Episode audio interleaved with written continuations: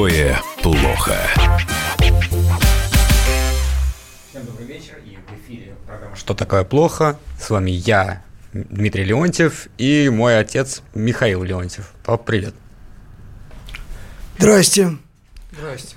Ну, э, наверное, начнем, э, что такое плохо и действительно плохо. Ты хотел сказать несколько Да, слов я хотел про- э, сказать о двух э, персонах, которые, с которыми нечто случилось сейчас, да, по-разному. Ну, сначала это э, Всеволод Чаплин, протерей, э, совершенно неожиданно скончавшийся, очень давно знакомый мне человек, очень давно, много, я не знаю, столько не живут. Вот, и я помню всю его эволюцию, не буду ее пересказывать, об этом много писали разные люди, которые его знают. Человек, в общем, был заметный очень. Удивительно как-то внезапно, по-моему, даже для него внезапно, потому что, как пишет, он сначала сходил в театр, потом присел на скамейку и умер. Можно было бы сказать, что это счастливая смерть, если бы это не было на э, 52 году жизни. Вот. э, приглашал на крещение, сейчас, да, ну, пошел вдруг, знал бы, пошел бы, может быть, э, сто раз хотел пообщаться. Очень интересный человек, страстный. Собственно, это и сыграло роковую роль в его э, церковной карьере, потому что страстность – это не консенсусное качество для православной церкви. Ну и, в общем, наверное, это и не очень правильно. Такие люди, как он, в церкви нужны. Он прошел сознательно, в трезвом уме и твердой памяти эволюцию от такого очень либерального православия к радикальному консерватизму. Э, Но при этом он, конечно, человек такой парадоксалист, может быть, даже эпатажный, он человек художественного мышления, он много писал, литературных текстов очень неплохих. Э, Но э, понятно, что для того, чтобы представлять церковь как институт, я уже теперь не говорю, как дом отца нашего, все-таки, конечно, у отца Всеволода было мало смирения. То есть совсем мало смирения. А, Но это не делает его менее интересным человеком, может быть, даже более интересным. Э, Просто вот хотелось бы упомянуть, и это важно, важный человек, это очень трагичная вещь. Вот. Ну и Царствие Небесное. Вот. Я думаю, Господь его любит.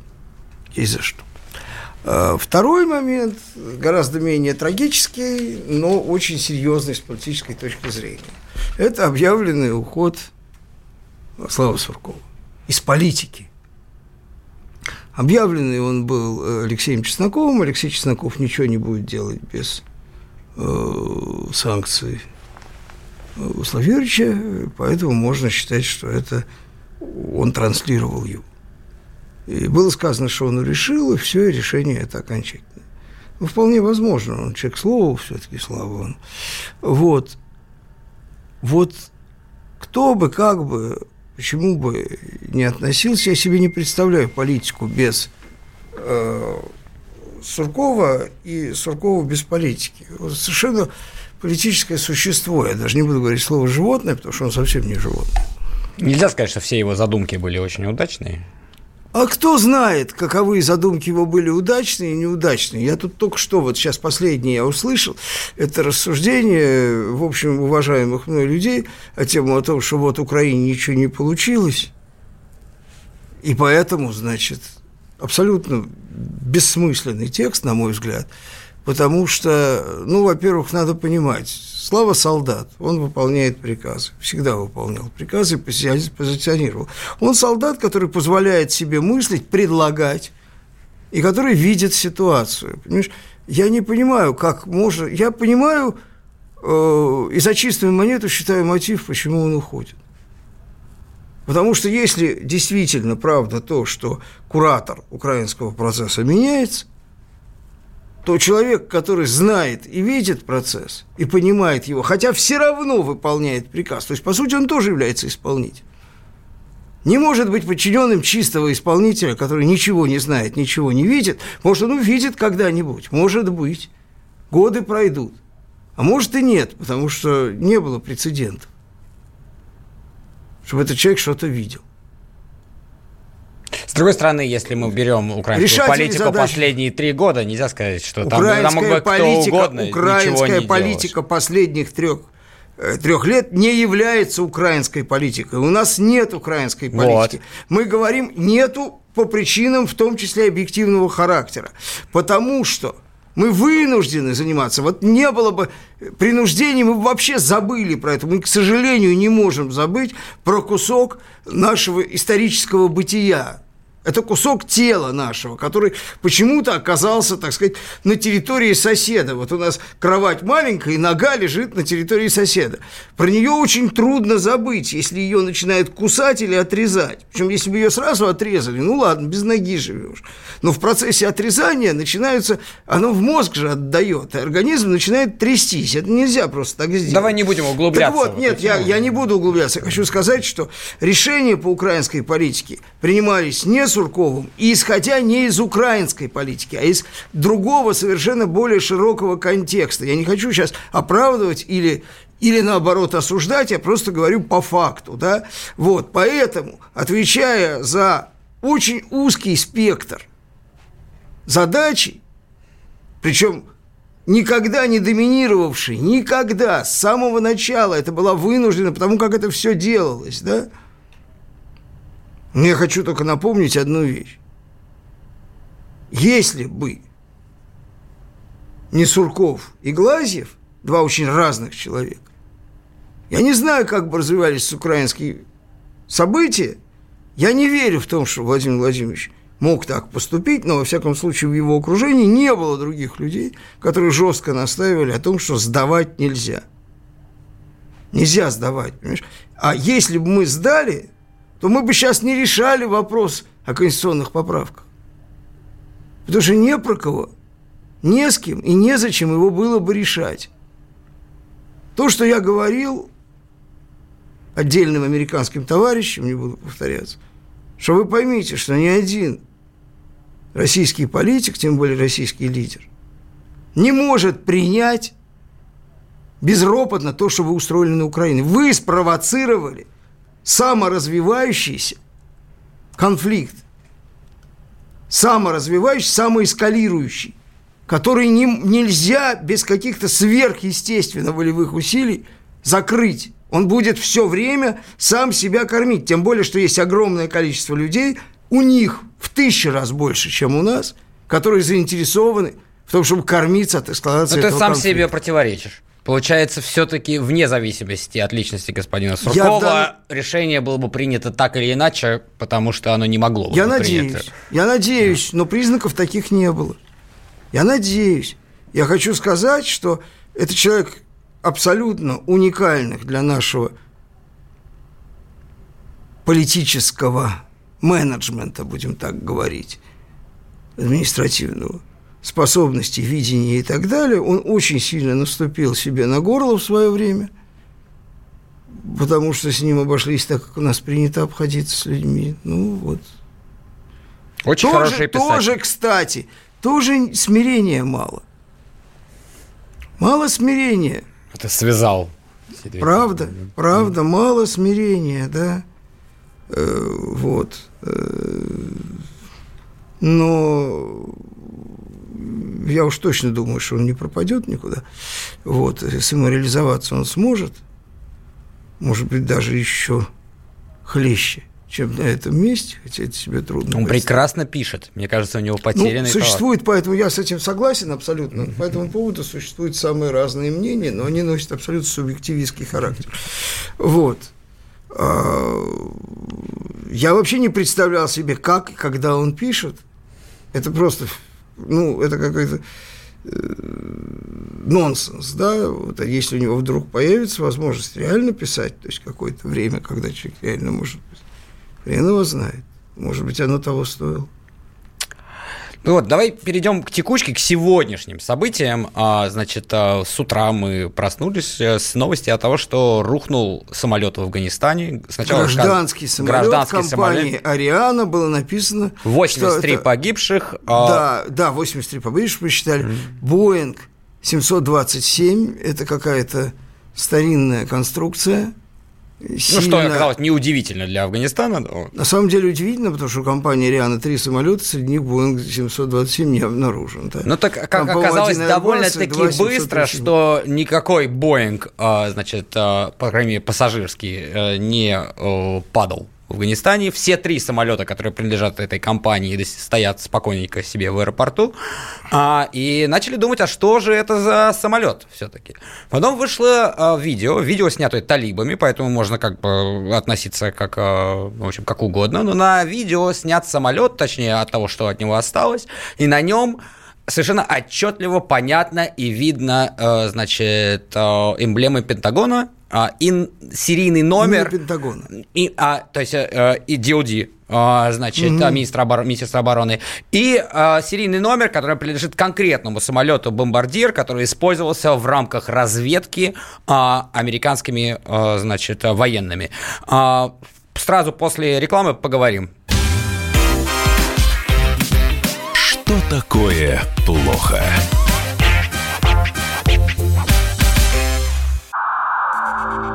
Иркутск. 91,5. Воронеж. 97,7. Краснодар. 91,0. Тюмень. 99,6. Анапа. 89,5. Владимир. 104,3. Барнаул. 106,8. Екатеринбург, 92,3. Санкт-Петербург, 92,0. Москва, 97,2. 97,2. Радио «Комсомольская правда». «Комсомольская правда». Слушает вся страна. Слушает вся страна.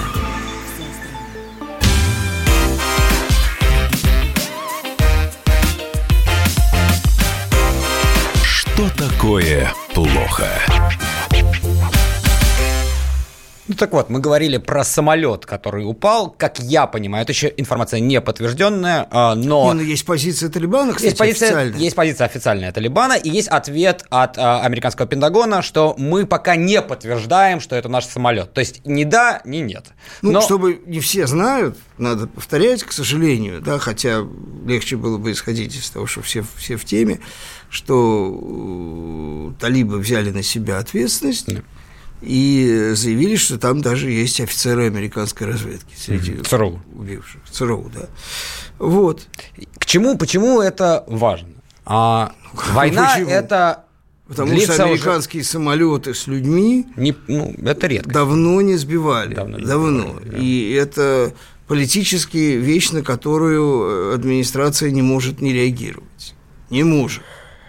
19 лет американцы находятся э, э, в Афганистане. И это больше, чем любая другая Слушай, война, больше, том, чем Вьетнам. обосрались, никого не интересует, она очевидна. Я дело не в этом. Я дело в том, что э, Трамп э, выборы выиграл из их с возгласами о том, что пора уходить из Афганистана. И вот этот вот э, процесс э, сильно, особенно перед выборами, будет давить на него, чтобы он принял такое решение. И вот у меня такой вопрос. У нас все, у нас в России, все считают, что если американцы выйдут из Афганистана, это для нас как-то хорошо. Я так не считаю. И до сих пор не понимаю, у почему... нас мало кто так считает. Ну, у нас так пресса считает, да, вот, а, по крайней мере. Мало кто потому считает. Потому что а, уйдут американцы, потому что начнется... им там очень плохо, и да. они там связаны по рукам. А мы совершенно не хотим, чтобы им было хорошо. Поэтому, ребята, извините, да, сам напал, сам пусть и разбирается, как говорится. Вот, они там завязаны. Никакого глобального ущерба не глобальные обязательно есть, от того, что они там торчат в состоянии связанных рук, боясь влиять на ситуацию, постоянно запертые на своих базах, в отличие от советского контингента. Они там не строят не то что социализма, они там не строят ничего, даже сараев. Они заперты в своих базах. Но при этом они тратят более низкий, триллиона Низкий уровень потерь связан с тем, что они никуда не лезут в значительной степени. Вот. Что может быть по типу, просто по, э, значит, э, как бы аналогии, по прецедентам американского поведения в таких случаях. Если Трамп, как ярый консерватор, радикальный, хочет уйти, то это хороший повод значит, ковровыми бомбардировками втоптать кусок Афганистана в землю и уйти. Как Там это, бомбить кстати, нечего. А, в им все равно, все... это же не важно, он же бомбить будет американского избирателя, а не, не Афганистан. Mm. Вот. Это даже хорошо, потому что все-таки людей жалко. Вот. Но э, ровно так делал господин Никсон, когда он уходил из Вьетнама и Камбоджи. Но только толку-то. Толку никакого, но он... он... А, подожди одну секундочку. Толк был. Толк был для Никсона как для президента. Никто же не виноват, что его поймали на прослушке и, э, так сказать, отоварили. А так-то толк был. Еще раз говорю, если ты бомбишь голову своего тупого американского избирателя, то ты должен критерием толка, значит, бомбардировку головы иметь в виду, а не бомбардировку территории, тебе на это в общем плевать. Ошибок больших делать не надо, да? Вот. Это возможный вариант.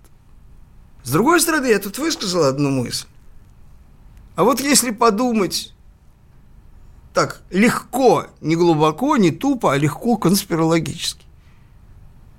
Кто бы мог стоять за этим сбитым самолетом? Логично. А почему бы не КСИР? Ну, вот это, это было бы даже по-своему справедливо. Не гражданский самолет, не солдат каких-то несчастных, а именно ЦРУшников – конкретно ЦРУшников. А с другой стороны, а вы докажите. Ну, может быть, с другой стороны, просто думать, что у талибов нет а, с другой мотивации стороны, а интересно ли американцам доказывать, если это КСИР? Совершенно неинтересно. Совершенно неинтересно. Совершенно потому что тогда за этим следуют некие да, действия, которых они предпринимать категорически не хотят. Mm. Значит, никто все. И товарищи обменялись действительно любезностями. Вот. Но, с другой стороны, должны быть последствия. Просто так сбить американский самолет. Там Трамп заявил, что все хорошо, потому что, типа, якобы никто не пострадал. Здесь пострадали. Здесь наоборот. Ну и, и что дальше? Вообще, конечно, вот эта эпопея с Афганистаном, она э, поразительная своим маразмом и тупостью, и совершенно непонятными целями, и который год они говорят... Опять же, ты все время оцениваешь какие-то геополитические да хоть какие-то интересы, задачи. а никаких, никаких. Никаких. Каждый из тех, кто что-то делал в Афганистане, решал какие-то свои Примерно задачи. как у нас. И надо смотреть, да, и надо смотреть внимательно, какие задачи конкретный актор в данный момент свои решил. Актора уже давно этого нет, да?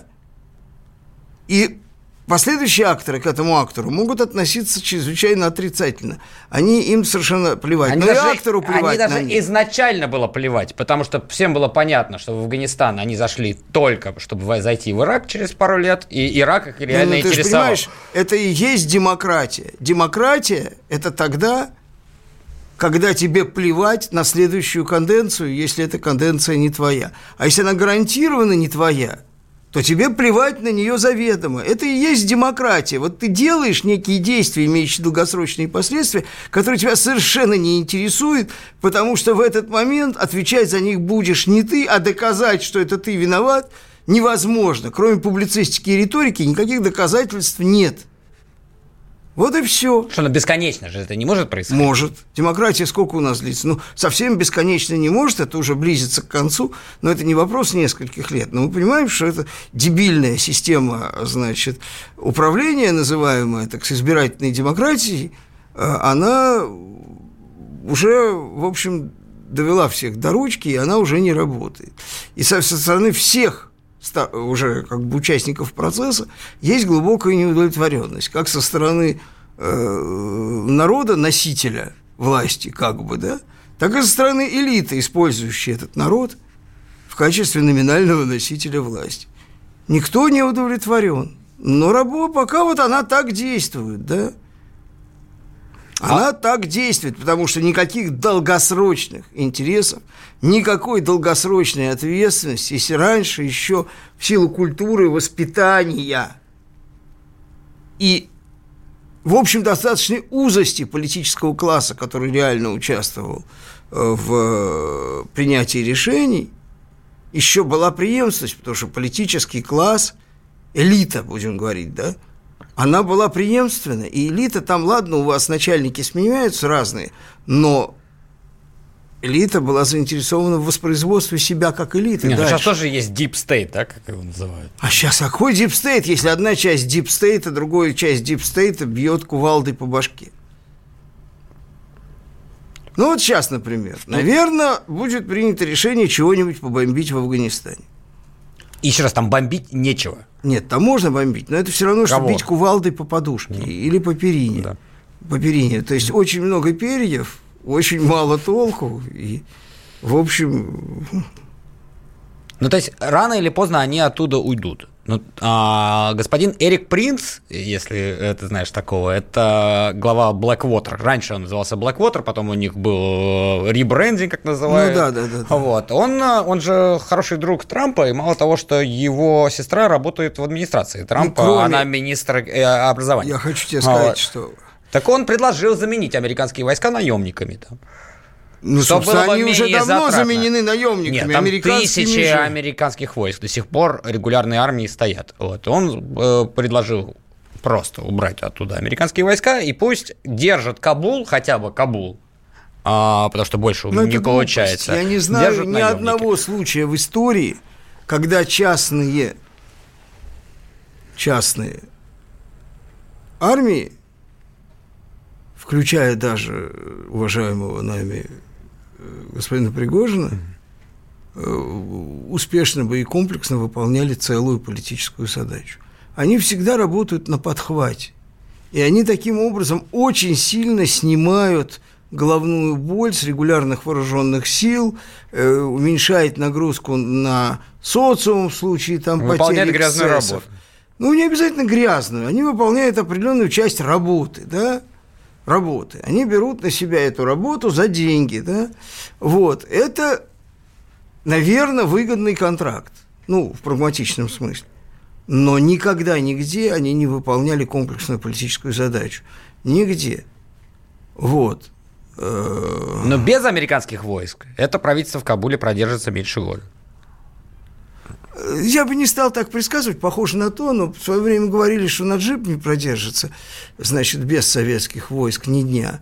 А он прожил несколько лет, и если бы мы не перестали представлять ему э, дистопливо и керосин, а никто не мешает, кстати, американцам поддерживать. Правда, там совершенно другая структура режима. Э, американская клиентела в Афганистане абсолютно ликвидна, абсолютно, в отличие от Э, афганских, этих самых наших афганцев бывших, вот, у которых были идеи и цели и, и так далее, и которые были, в общем, приличнее, это люди помасштабнее, чем вот эта публика, эти лобазники, которых они там набрали неизвестно от Кедова. Ну, тем не менее, 15 лет назад талибы контролируют больше территории. Что такое плохо?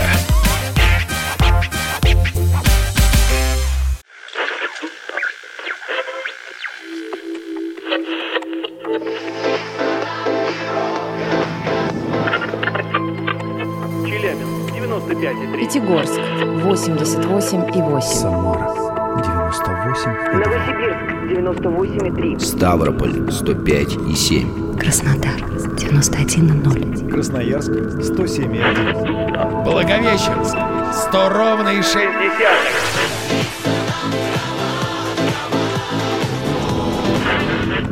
Санкт-Петербург 92,0. Москва 97,2.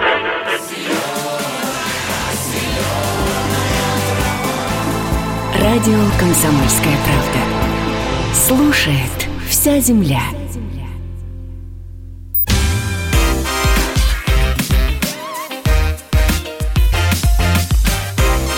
Что такое плохо? Еще раз здравствуйте, мы говорим про Афганистан. Очень коротко, просто есть вопрос, который я хотел тебе задать, э, мы на него ответим и перейдем уже к другой теме. Если США уйдут из Афганистана, придется ли заходить нам? И вот э, этот вопрос, Нет, который конечно. волнует всех. Нет, конечно. И как раз вообще пять Хотя... афганских войн, э, в двух из которых мы приняли участие, а в трех остальных не приняли совсем, э, ну, в одной очень косвенное, в другой самое непосредственное. Они показывают только одно – лезть туда не надо. Афганистаном легко управлять снаружи. Афганистан выглядит настолько марионеточной страной, когда там нет иностранного военного присутствия, что европейцы, к сожалению, в данном случае к европейцам приходится причислить и нас, всегда считали, что если туда вообще зайти войсками, то, то можно там просто левой ногой э, всем управлять. Выяснилось, что это тот единственный случай, когда управлять ничем нельзя. В этом смысле это уникальное образование. Во-первых, это многонациональное образование, многоэтническое, да, с очень сложными отношениями между племенными группами этническими, потому что они еще и племена, угу. они по родовому признаку еще разделены. Притом они чувствуют национальное единство. Они себя считают угу. афганцами. И простая идея разделить Афганистан на Пуштунистан, Таджикистан и там, условно говоря, Хазаристан, да, в общем, достаточно более-менее компактно проживающий. Она почему-то ни у кого не получается. Более того, с определенного момента ее даже никто не пытался реализовать, потому что людям на месте, на земле, понятно, что из этого ничего не выйдет. Вот, это удивительная штука. Это очень достойная интереса и уважения территория. Назвать его государством я боюсь. Нищая, правда. Ну, но, но а нищим ее сделали англичане. Это была процветающая, в отличие от Северной Индии, где они там хозяйничали, процветающая совершенно территория, процветающее государство. Они пришли, наделали там шороху, все смели – с лица земли, потому что сначала они пришли торжественно там воцарились, потом их почему-то начали резать, и когда они поняли, что надо, значит, э, уже рвать когти, они, ну, поскольку британское колониальное достоинство заключается в том, что просто так идти нельзя, они перевешали полстраны и ушли. Ушли. Они потому и вешали, что знали, что они уйдут, и что им здесь не жить. Вот. Но при этом они еще пару раз туда приходили зачем-то. Ну, нам просто поколение меняется, мозги отшибают, да. Вот. Наши-то, у наших было алиби. Они же приходили ради афганского народа строить там э, светлое будущее. И они действительно, то есть днем наши строили светлое будущее, а ночью они это светлое будущее, значит, хреначили из разных видов э, стрелкового и артиллерийского вооружения, поскольку из светлого будущего по ним стреляли потенциально. Вот. Это все известная история, ее никому не надо э, дополнительно рассказывать. Но, в общем, вот, вот, вот Афган – это ловушка. Сейчас но... у нас нет людей, способных в нее пойти. Вот. Но если американцы туда попались, конечно, ну, мы на них напрямую-то, конечно, воздействовать не можем. Но, во всяком случае, дать им хороший совет остаться там подольше мы можем. Ну так вот, Последняя тема, которую я еще на прошлой неделе хотел с тобой обсудить, это э, некий, э, можно сказать, опросник, можно сказать, научное исследование э, компании Edelman, э, э, которое сделано перед Давосским форумом. И Они... для Давосского форума. Для я просто напомню Давосского. одну вещь. Давосский форум, до того, как там туда приехала э, значит, как бы сказать, нездоровая девочка, собирался обсуждать судьбу капитализма. Mm-hmm. Но в присутствии нездоровых девочек ничего, кроме климата, обсуждать Дали нельзя. нездоровых девочек. Вот, да, это очень интересно. И ну, постановка вот, вопроса была интересна. Может быть, не все знают. А, значит, а, что они узнали? А, из 24 а, стран, которые они опросили, а это довольно-таки большой а, а, выбор стран, то есть это как и развитый мир, развивающийся мир, и третий мир, а, 56% людей сказали вот что, что капитализм такой, как он есть сегодня, а, как это выразиться, делает больше вреда, чем пользы. А этот результат уникальный, И э, потому что этот опросник проводился много раз, такой результат, что большинство населения выступает, ну, можно сказать, против капитализма. Это э, шокировало, значит, людей в Давосе, но не настолько, чтобы они не слушали Грету, но э, тем не менее. Настолько. Настолько. Ты же представляешь, вот вот, вот это вот слушание Греты людьми, которые являются представителями супер-пупер элиты мировой финансовой, это миллиардеры сплошь, или политической, да, которые не могут сказать, девочка-то, простите, голая, Девочка порит. Ладно, бог с ним, с Гретой нельзя. А колесицу несет Ну, она просто. маленький ребенок, и сложно обижать детей. А, ладно, не будем ну, углубляться в госпожу детей? Турнберг, а, вот, а поговорим про капитализм. С чем связано такое резкое а, неприятие капитализма, который, казалось бы, в 91 ну, вот году тебе... победил все и вся, и вот она система. Я тебе могу сказать, оно связано в первую очередь с тем, что, э, значит, э, хранить труп – гораздо легче, чем закапывать живого. Капитализм представляет собой, если не труп, то агонизирующего больного, который уже, в общем, э, состояние трупа. Капитализм перестал показывать эффективность по одной простой причине.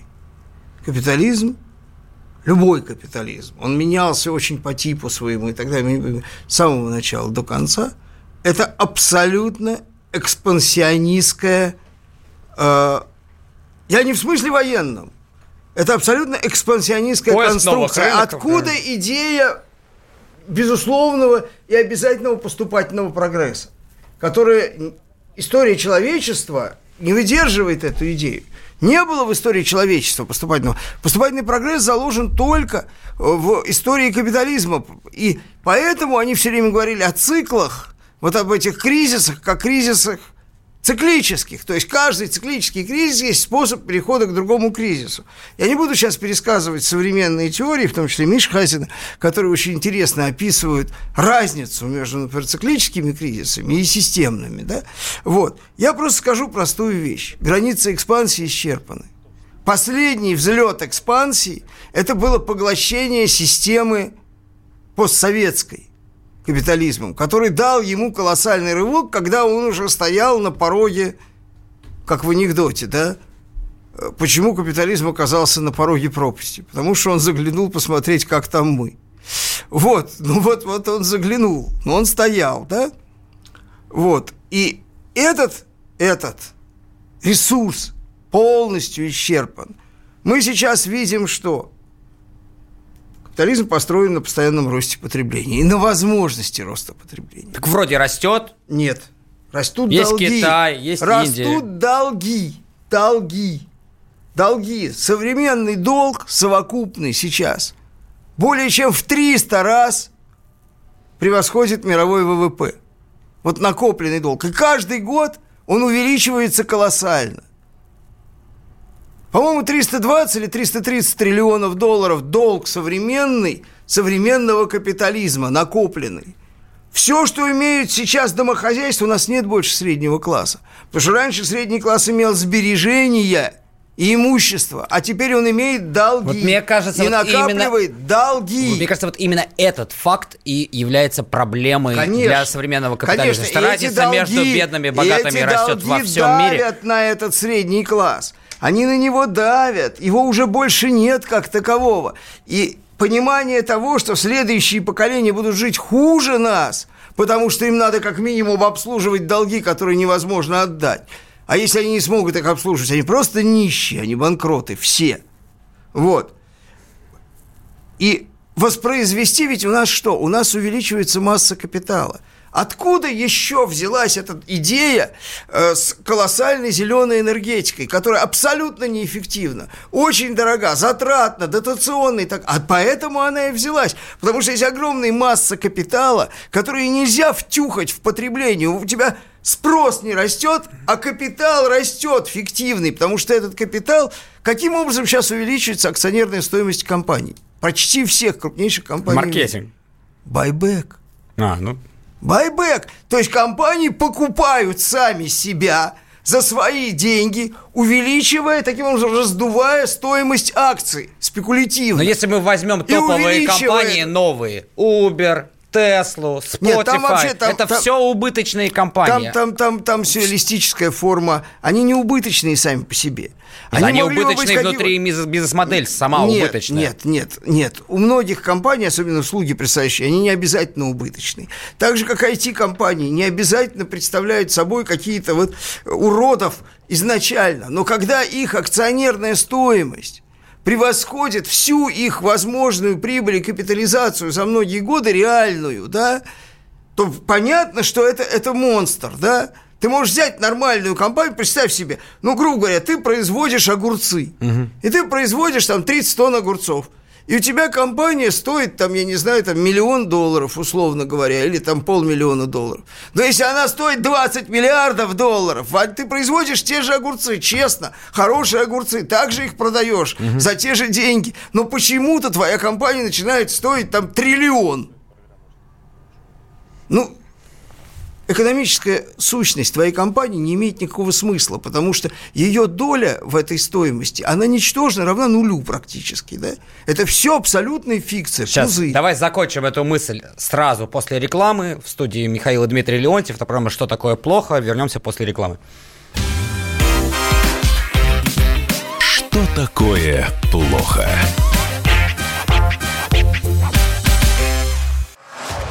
Сам осведомленные эксперты, самые глубокие инсайды, самые точные прогнозы. Точные прогнозы. Знаем все лучше всех. Ведущие. Неудержимый Мардан и прекрасная Надана Фридрихсон. Первая радиогостинная «Вечерний диван» на радио «Комсомольская правда». Два часа горячего эфира ежедневно по будням в 6 вечера по Москве.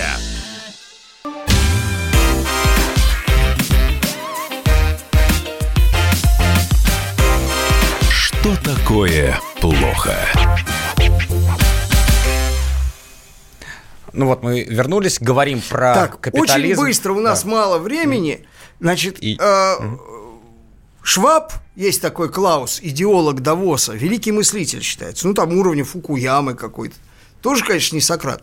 Но вот в общем, вот они подготовили свой ответ на вопрос о будущем капитализме. Вот есть плохой капитализм, такой, секой, они придумали настоящий капитализм. Они подготовили этот ответ, и он сформулирован Давосским манифестом который говорит о цели корпораций, компаний. Я сейчас очень кратко попытаюсь засчитать, что эти товарищи предлагают.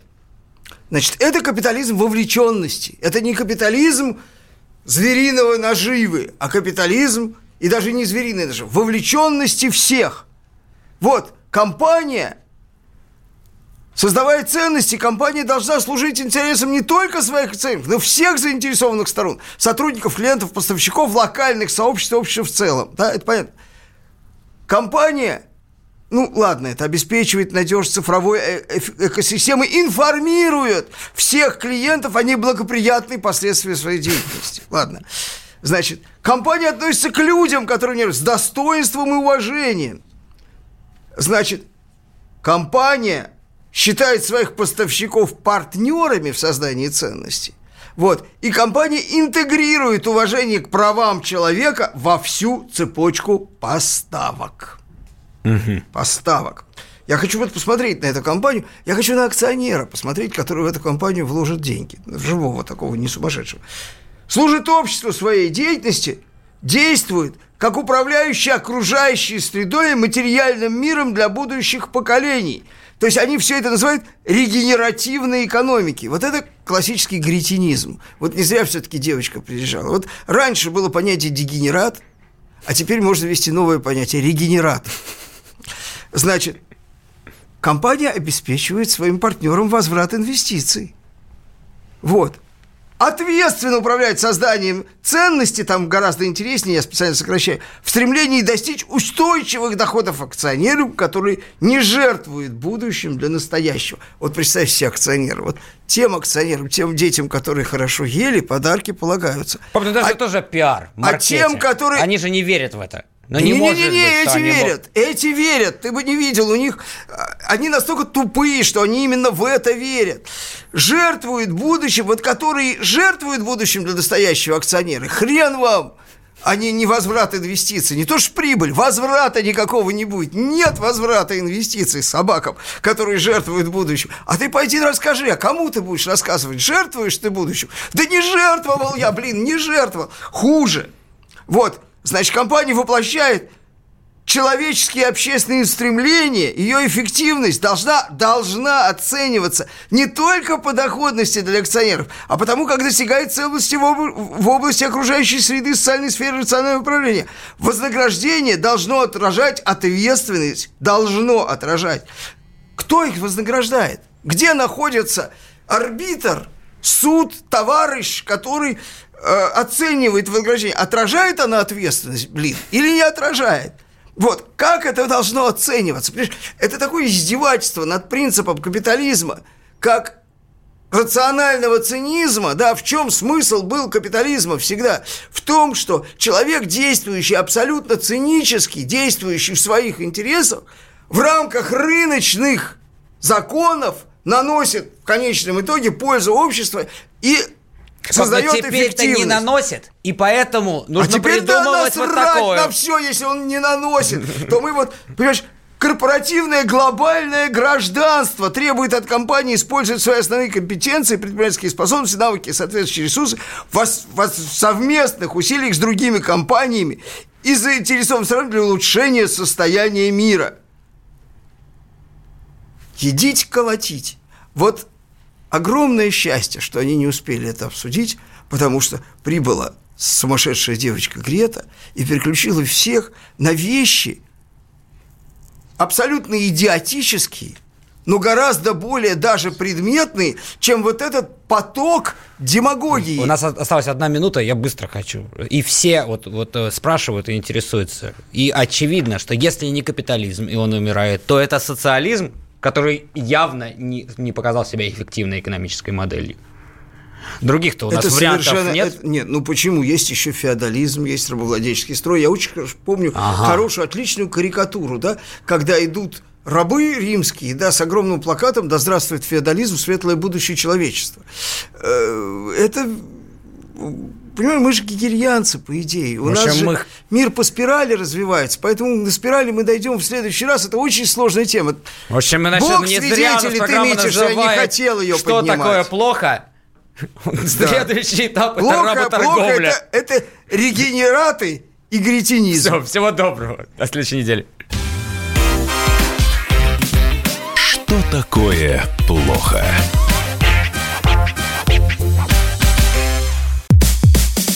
Мужчина и женщина. На каждый вопрос свое мнение. Говори, говори, что ты? Почему именно сейчас? Они в 14-м, когда начали Донецк и Луганск долбать так, что пух и перья летели. Так ты сейчас-то ему зачем этот вопрос задаешь? Я задаю вопрос. Тихо. Чш. Накал страстей на радио «Комсомольская правда». Семейный подряд Норкиных в поисках истины. По средам в 8 вечера. Просто о сложном в программе «Простыми словами». Да я не Америку открываю. Больше? Я, я не понимаю, Подожди, когда пожалуйста. этот беспредел закончится. Не знаю.